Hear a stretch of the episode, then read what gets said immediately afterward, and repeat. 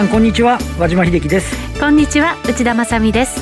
この時間はパンローリングプレゼンツきらめきの発想投資戦略ラジオをお送りしてまいります。この番組はパンローリングチャンネル YouTube ライブでもお楽しみいただけます。YouTube ライブは番組ホームページからご覧ください。さて現在の日経平均株価は106円高2万3400円台での推移ということになっています。今日もしっかりです。そうですね、まあ、ちょっと寄り付いた後からほとんど動いてないんですけどね。昨日もそんな感じですよね。ね。30分で9時過ぎぐらいに安値つけて、高値を9時半ぐらいにつけてあとずっとその水準で。そうですね、なのでちょっと出来高の盛り上がりはないんですけど今日はやっぱり小型の、ね、銘柄なんか結構それなりに物色されてるっていうようなところなので、はい、まあ、そうした、ね、あの物色意欲みたいなものは結構あるかなっていう印象はありますね。そうですね。マザーズ指数も今日もしっかりとい。うことになっています、はい、後ほど詳しく伺いますがえー、それでは今日のゲストここでご紹介していきましょう。現役ファンドマネージャー石原潤さんです。石原さん。こんにちは石原潤です。こんにちは。よろしくお願いいたします。この後たっぷり伺ってきます、はい、はい、よろしくお願いします。はい今日は電話でのご登場となります、はい、えー、その前にパンローリングからのお知らせです。大統領選を目前にした10月25日日曜日世界的トレーダーのラリー・ウィリアムズ氏とジム・ロジャース氏。さらに今日のゲスト石原潤さんも出演されるオンラインセミナーアメリカ大統領選の行方と株式市場への影響を開催します。石原さん、はい、豪華な組み合わせですねもうあの後でも なんかあのラリーは出てくるしジム・ロージャースさんまで出てくるらしいんで、はい、なんかあの私がそこに並べ並べてもらっていいのかなと思ってるんですけどなんかかなりあの太っ腹なセミナーになりそうなんです。いやすごいですね、はい、それだけやっぱりこの4年に一度の大統領選挙挙っていうのは、やっぱり多くの投資家が注目するイベントという感じにもなってるわけですね。私は4年に一度でなしに100年に一度ぐらいの今度は重要な選挙だと思って なるほど。そうですか。はい、そのじゃあ絶好の取引チャンスのアイデアがたっぷり聞けるイベントということになるんだと思います。日本取引所グループが総合取引所として金融商品からコモディティまで一つの口座での取引が拡大したことを記念した豪華イベントです。セミナーへの参加は無料となります。事前申し込みが必要です。え現在、出演者のへの質問を10月14日まで受付中ということです。石原さん、これ、え質問にも受け付けてくださるということなんですね。はい。はい、あの、もう、これ質問も受けますし、はい、まあ、ちょっとね、本当にあの、重要な局面にこれから入ると思うんで、はい。まあ、その辺をね、たっぷり、まあ、大統領選挙の後の相場も含めてですえー、ちょっとお話したいと思ってるんですけど。はい。よろしくお願いします。はい、えー、参加は無料。事前申し込みが必要となります。ぜひ番組ホームページからお申し込みください。それでは番組進めていきましょう。この番組は投資専門出版社として投資戦略フェアを主催するファンローリングの提供でお送りします。それではまずは和島さんに今日の株式市場の動きから解説いただきます。現在100円高で日経平均推移しています。そうですね。今石原さんから大統領選100年に一度っていうのですけね、とこにもう先週にはとうとうね、あのトランプさん新型コロナに あのかかったっていうことで、先週の金曜日のマーケットと途中で見てましたけど、どうどうなっちゃうんでしょうみたいなね。はい、為替もね、動きました、ね、為替も急に円高の方にす、まあ円高というかドル安に進むっていうような形になって、はい、で、まああの、週ね、あの、週末通過してみたら、まあ意外にお元気で、えー、もう 今朝になったらアメリカの株は高くて、もう退院するっていうようなね。そうですね、それがだから本当にそれで大丈夫なのか、アピールなのかっていうところ、難しいですけどね、ね、そこのあたりの、ね、読みっていうのは確かに難しいですけれども、えー、まあ、とりあえずはね、でもこれからホワイトあの、えーと、ヘリでホワイトハウスの行って、うん、でもホワイトハウスにもまた感染されてる方が、いや、そうなんですよ、ね、結構いらっしゃるそれもまたでも大変ですよね、選挙のその関係者の方々も感染されてるということですから。で、ね、来年、来週ですか、もう2度目のテレビ討論会ありありますけど、本当にちゃんとやれるのかとか、さまざ、まね、なんか、あのこうあるるので、今日あのアメリカの株式市場でいうと、ダウが2%以上上昇してますけど、ダウじゃない、あのナスダックの方は2%以上上昇してて、はい、えー、ダウの方でも465ドル高ということだったですけど、あのいまいちね、あの2万3500円を超えて、うん、これで楽観だっていう話には、どうにもなってないっていうね、部分があるんですけど、ただ一方で、えっと今日今、えっとですね、売買代金の上位を見ると、例えば、あの全市場で見ると、マザーズの、えっと、EC 支援サイトのベースが、580円高とか、はい、AI 関連のヘッドウォータースという最近 IPO のものがこれはあの初値が11倍以上になってるんですね、公開株の。そこからさらに上値を伸ばして、3万3000円台で1100円高とか、あとはこれも直近ですけど、アクシスっていうあの会社は、これ今、ストップ高ですかね。売買代金の上位の中に、これ、あの、要は一部の方は換算で、ちょっとしっかり高合期なんですけど、まあ、これだけ、えっ、と、直近 IPO を中心に、えー、個人投資家の方々がね、なんとなく参戦意欲が強いっていう、まあ、そういうことは感じられるので、はい、あのインデックスよりなんか、自愛的には、しっかりしているようなあのムードにはなっているというふうに思いますね。まあ、決算発表もまもなくということになってきますので、そのあたりからちょっと流れはね、変わる可能性はあるのかもしれませんけど。ねはい、なので、えっとまあ、2月あの、アメリカの方はこれからも来週ぐらいからということ、本格化ですけど、日本の方はまずは小売りの決算から、はい、ということで、あの直近出てきてるところだと、あの今日あたり代金が下げちゃってて、うん、良かったところはね、それなりに調整しちゃってるんですけど、あのむしろあの悪かったチームの方は、あの若干その赤字幅縮小ぐらいなところでも結構買われるパターンになってきてるので、はい、ここのあのまあ GoTo キャンペーンところとかいろいろあるのでちょっとなんかあの悪いところの底入れ感みたいなものがこれからもずっと継続していくのかないしは世界的にはねもう一度あの第2波みたいなところが特に欧州中心に懸念されちゃってる部分もあって、まあ、この辺りを見に行くのかっていうねあのところっていうのはあの確かにちょっと注目ですけど少なくともちょっと業績面底入れ感入ってきてるっていうのを、マーケットの方がねえそれを動きに取れて、えー、この2万3500円がやたら重くて、下値はやたらに硬いみたいなね、状況がずっと続いてますけど、このあたりが、あ少し局面として、えー、一歩ね、前進できるのかどうかっていう、そういうところに差し掛かってくるのかなという感じですかね。そうですね。昨日も銘柄も、まあ、見直し買いみたいなものが入っていたり、はい、リートのホテルのところが急騰していたりと、ね、そうそうそうそうなんですよ。はい、もう、あんで、今日、今日も、えっ、ー、と、少しそういったような旅行関連だとかっていうのは、うんあ少しこう物色されて、まあ、これまでね、どうすんの、大丈夫なの、資金繰りみたいな部分が少しはね、こうなんかいい感じになってて、今日も旅行会社で、えー、KNTCT とかが上昇率ランキングに入ってたりしてるっていうようなところもあるので、うんまあ、こうしたね、動きがあ本格的なものなのかどうかっていうのもね、ちょっと注目かなというふうに思いますね。はい。この後は今日のゲスト、石原淳さんにじっくりお話を伺います。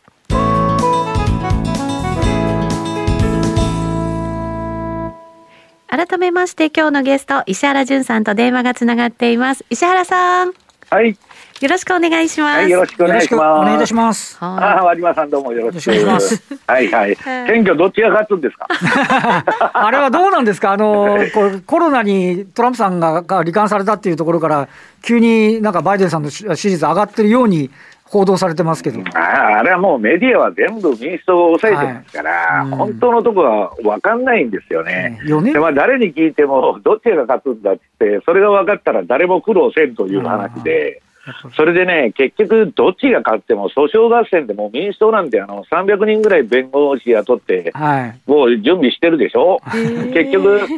あの、どっちが勝っても訴訟になって、あの、ブッシュと、あの、あれの時みたいにね。はい。で、結局最高裁が決めるんじゃないかと。はい。そうなるともうことはややこしいですよね。だからまあそれは、うん、はっきり決まってくれればいいんだけど、はい、まあ、当然郵便投票の問題もあって3日にすんなり決まるとは思えないし。でね、私はね、結局今度の大統領選っていうのは、まあ、私あの、えっと、2017年にトランプ政権誕生したと、はい、これはね、アメリカの建国以来の初の政権交代だと思ってるんですよ。はあはあ、まあ、早い話は民主党がなっても共和党がなっても、あのクリントン以降、同じようなもんの、もんっていうかね、まあ、ほとんど変わりないようなことでやってきたんだけど、まあ、トランプはもう、今までのそのワシントン DC から既得権を取り戻すってやっとるわけですから、はい、まあ、全然その政治に対するアプローチがもう違うわけですよね。うん、で、まあ、その中でね、えー、っとまずまあ資料順番にいきましょうか、1ページから。はいこれあの、先ほど宣伝されてた、これ非常に重要なイベントでね、まあ、大統領選の行方と株式市場への影響と。うん、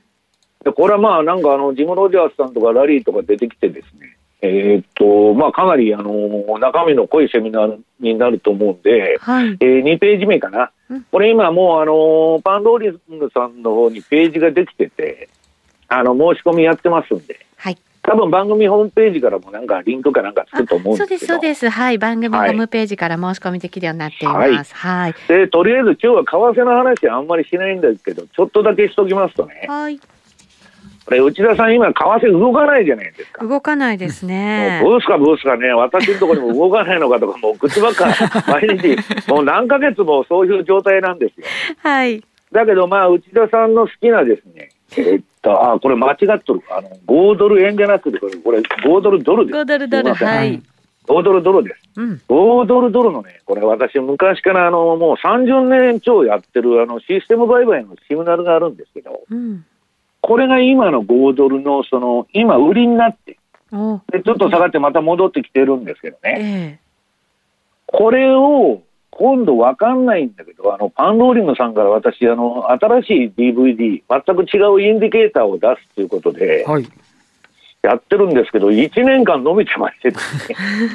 ようやくなんとか年内に型をつけようということで、えー、次の、えー、と4ページ、これも5ドルドルなんですけど、すいません。えー、っとね、ちょっと新しい売買システムを、うんと、まあ、年内にできるか、年明けになるか分かりませんけど、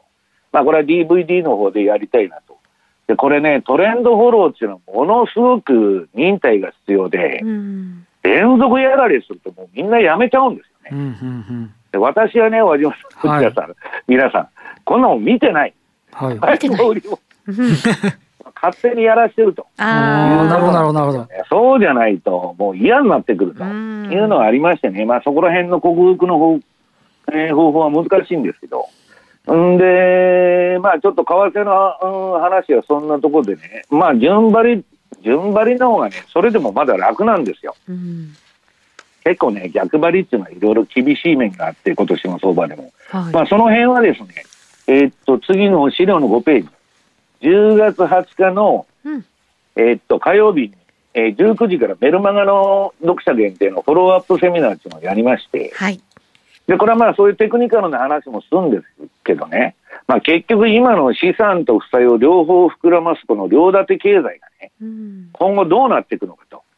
その中で我々はどういうポートフォリオを作らないといけないのかというようなね、まああの、まあ、話をちょっとしたいと思うんですけど、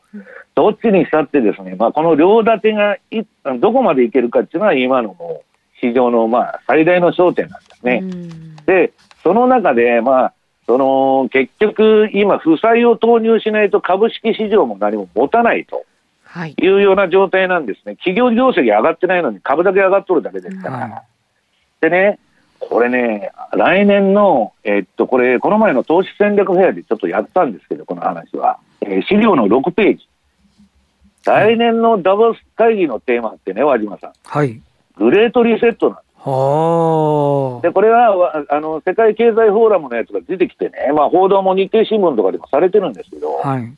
資本主義のリセットの議論をと言ってるわけですよ。だから、社会主義は、まあ、ベルリンの壁の崩壊とか、あの、例のロシアのね、あソ連の崩壊とかが終わって、資本主義が完全勝利したと言われた、まあ、90年頃からずっと資本主義はまあ拡大してきたんですけど、こっちの方も行き詰まってきたと。なるほど。さて、どうするんだっていう話に、まあ、なってる。だからそれは、その資本主義から社会主義に移れっていうんじゃなくて、はい、資本主義を直さないといけないという話になってるわけですね。で、まあ、我々これ2020年代に入ってるんですけど、資料の7ページ。これね、2020年代っていうのはもう大変な時代になると、まあ、みんなが言ってるわけですよ。今はいいですよ。その短期的なバブルとか給付金だとか、MMT だなんだかんだでなんとかなるってやっとるんですけど、これあの、今度の選挙戦とも絡む、絡む話なんですけどね、もうどっちが勝とうが、はい、アメリカっていうのは南北戦争じゃないですか、もうはっきり言って。うん、南北戦争2.0って言われてるわけですよ。でね、結局この傾向っていうのは、その、えー、っと、トランプが勝とうが、バイデンが勝とうが、ポピュリズム、ナショナリズム、排外主義のこの、さらにああの煽ると、うん、要するにどこも自国に今、工場だとかなんだとか、あの拠点を戻してるんですけど、サプライチェーンが壊れちゃったんで、はい、それもね、えー、賃金を上げる、えー、ことにはならないと言っとるんですね。うん、で、まあ、えー、っと、次の、えー、っと、8ページの資料。まあ、これ、アメリカの帝国のサイクルを、まあ、これ、いつでもヒットます、レーダリオのサイクルなんですけど、非常にわ、えー、今、私たちは下り坂のです、はい、まあ、天井から下がってくる途中のね、まあ、プリンティングマネークレジットと、まあ、今まさに今の状況なんですけど、ここにいて、これからとんでもないことが起こってくると。だからそこでね、もう分散投資とポートフォリオでしごしのがないといけないという話なんですね。で、まあ、えっと、なんだっけ、9ページはこれは別にあの、脅してるわけじゃないんですけど、資産と負債を両立てで膨らますみたいな、そのネズミ講みたいなことをやってると、えー、歴史を振り返ると全部、えー、税金、まず税金取りに行くんですけど、それもな、それでもなんともならないんで、インフレで始末されると。い。うようなことがあるんで、まあ、あの、その辺はまあ、あの、フォローアップでやりますんで、あれですけど、で、今日大統領選の話、ちょっとするって言ってるんで、そこに焦点を移したいんですけど、はい、うんと次に10ページ、あこれはあのメルマガとあの TVT の宣伝の画面なんですけど、はい、メルマガ出してまして、えー、11ページですね、昨日メルマガを出したんですけど、はい、えー、っとね、これ今ね、向こうの状況を聞いてると、まあ、ウォール街の特に株の運用者はね、もうあのーどっちが勝っても株は買いだって言ってるわけです。そうなんですか。で、一番この意見が多い。はい。で、大統領が決まっちゃったらね、えっと、上がるんだと、いずれにせよ。うん、で、バイデンがなっても、結局ね、コロナ禍でそんなもん緊縮財政なんかできようがないと。で、ばらまくんだと。で、FRB もそれに協力するだろうと。で、パンデミックが続く限りは、このあのコロナの。むしろ株は買いだって話になってるんですよ。ところが問題は大統領が11月3日に決まるんかいと、はい、いう話なんですよ。さっきもそのもういろいろ不正選挙だなんだかんだっつってそのフラフロリダの票はブルームバーグが金ばらまいて買ってたりね いろんな問題がありますんでこれはちょっとその一筋縄でいかんだろうと。揉めるとえっと、ブッシュの、あのジュニアの時のフロリダの票の数え直しとか、まあ、最高裁が結局止めたんですけど、あれの時は揉めてる間12%ほど株下がったんですね。だから、まあ、今回もちょっと、あれだろうと。最大の焦点がね、和島さんにも聞こうかと思ってたんです はあ、なんでしょうか。次の12ページ。バイデンって増税するんですか？ねえ。これ、今のところだと、あの、あのなんていうか、民主党の方がむしろあの追加財政なんかもっと派手にやるみたいな話になってる方が、なんとなくこう来てるようなイメージはありますよね。うん、だけど、まあ、えっと、昨日のウォール・ストリート・ジャーナル。はい。まあ、バイデンの増税で IT だとか通信サービスとか一般消費セクターは2桁の減益になる。なるほど。で、アップル、マイクロソフト、グーグル、フェイスブック、アマゾン・ドット・コムが含まれると、これアメリカの株上げとる銘柄のすべてじゃないですか。そうですね。そんなもん二桁減益になって大丈夫なんで、これ潰しちゃったらアメリカって何も残らないでしょ。だから、バイデンはそんなことできるわけがないと言っとるだけだと。なるほど。あれはあのウォーレンとかね、まああのサンダースとかそそっちの方がこれ言ってるから、こういうことを盛り込まなきゃいけないから言ってるだけだっていうのはあるんですけど、それ、その一方でね、もうグーグルが今、はい、あの独占禁止法でやられるっていう話になってるわけですよ。でも向こうのその新聞では、要するにグーグルの検索ササービスのエンジンですね、グーグル検索が独占禁止法に引っかかって、でこれでもう、えっと、司法省が、えー、提訴するんだという話になってるんですよ。で、それにバイデンと来たら、このハイテクが潰れちゃう、潰れたらね、皆さん。はい、終わっちゃうじゃないですか。で、ちょっとじゃあ、そのグーグルの株どうなってるのかアルあのアルファベットですね。はい。えー、14ページ。これ売られてるじゃないですか。うん、で、売られてガーッと下がって、今ちょっと戻してるんですけども、うん、問題はね、えっと、これ、左側が日足で、はい、右側が月足、えー、週足なんですけど、はい、もう両方トレンド、買いトレンド、ピークアウトしちゃってる。だから、こっからはジグザグ上げたり、あの下げたりのもう乱高下相場だと私は基本的に思ってるんですよ。で、じゃあ、グーグルは独占禁止法でやられると。じゃあ、アマゾンはどうなんだと。次の15ページ。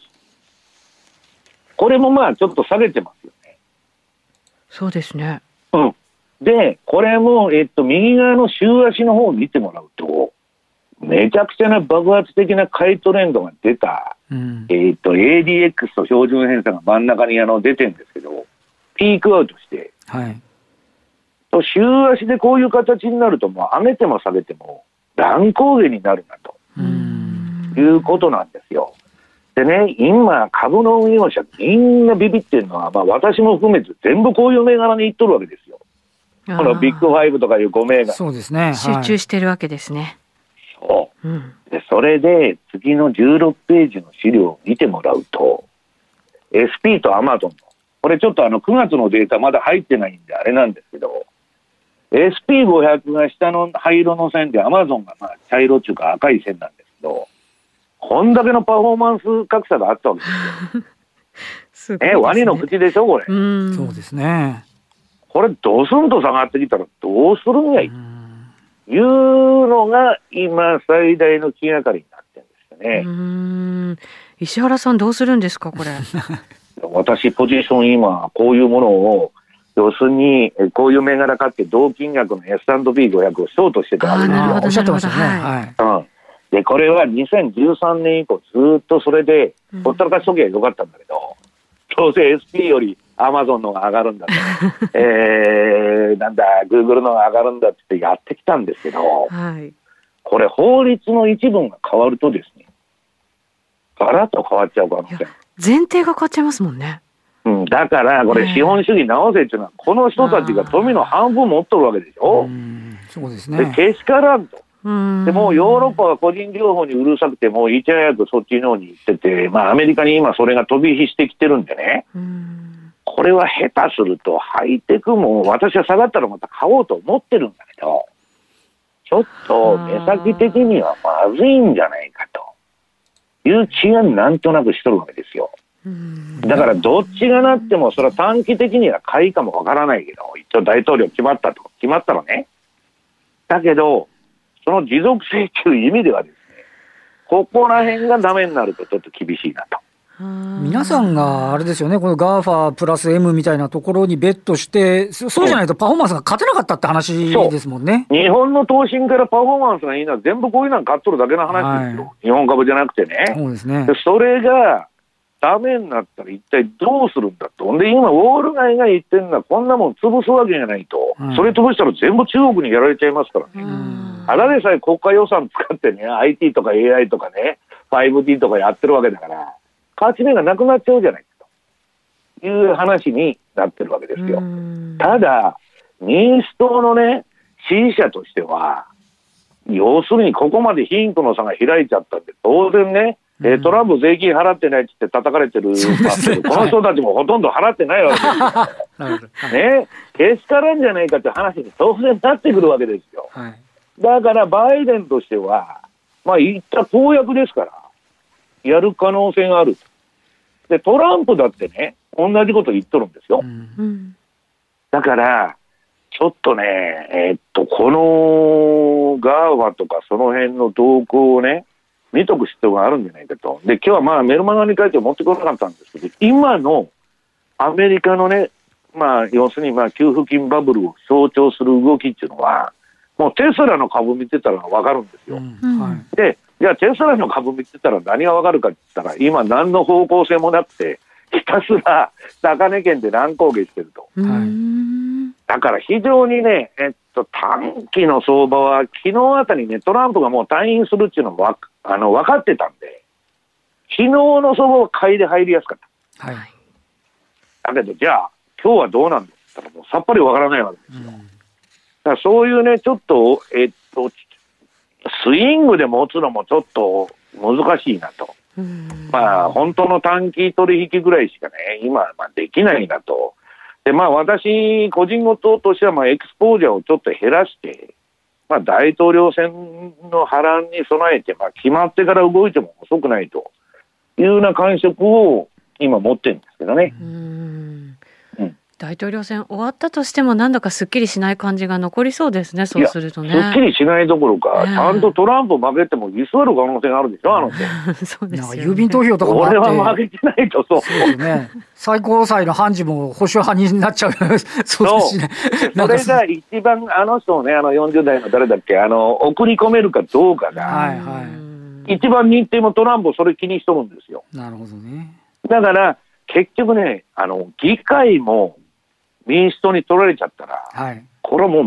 う、もうねじ、トランプがたとえ勝ってもですよ、うん、もうトランプはレームダックになっちゃう、ね、そうすると最高裁の判事をもう保守派で固めて、中にはこれまであの保守派って言われてて、転校しとるやつもいますんで、なるほど。まあ今度の情勢を送り込んで、盤石な体制にしたいわけですよ。はい、民主党がどんな法案持ってても最高裁でひっくり返せますから、だから今回の選挙はその議会の多数、えー、多数派がどっち握るかっていうのも含めてね、あと大統領どっちになるのか、最高裁の判事どうなるのか、もう100年に1回、アメリカの国の未来を決めるようなね、うん、もう選挙だと思いますよ。だからまあ、郵便投票って、なんかまあ、それもね、もう不正だなんだかんだってわーわー言ってますんで、簡単にね、ああ、そうですか。まあ、納得するかもわからないけど、私はしないんじゃないかと。はい。いうふうに思いますけどね。内田さんどうですか？ごねるでしょうね。うん、ごねるのはもう目に見えてますよ。しかもなんか、うっかりすると、あの、郵便投票じゃない、直接投票したところで、あの、トランプが有利だったら、なんか勝利宣言とかしちゃいそうですよね。そうでしょうね。で、勝利宣言、で、当然民主党はですね、300人もあの弁護士抱えてるわけですから、訴訟を打ちまくるわけですよ。その時にややこしいのが、上院が民主党が勝っちゃうと、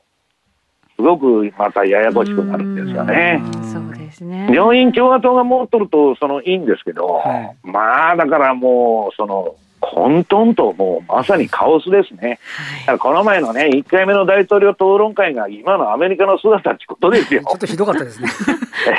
ひどい姿がね、そのままあるということなんですね。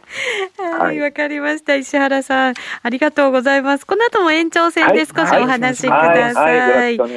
えさてさて、8月29日、9月26日に開催されました投資戦略フェアの録画配信が有料にて受付中です。石原さんの講演を含む23講演の録画動画をご覧いただけます。当日見逃してしまったという方、もう一度見返したいという方は、ぜひお申し込みください。はい、えー、そして10月に20日火曜日の夜から、えー、石原さんのメルマガ読者の限定のフォローアップセミナーも開催予定ということでございます。このセミナー待ち望んでいる方も多いと聞きました。ぜひぜひご参加いただきたいと思います。さてラジオの前の皆さんとはそろそろお別れとなります。来週も素敵なゲストをお招きしてお話を伺います。石原さんありがとうございました、はい、ありがとうございました。この番組は投資専門出版社として投資戦略フェアを主催するファンローリングの提供でお送りしました。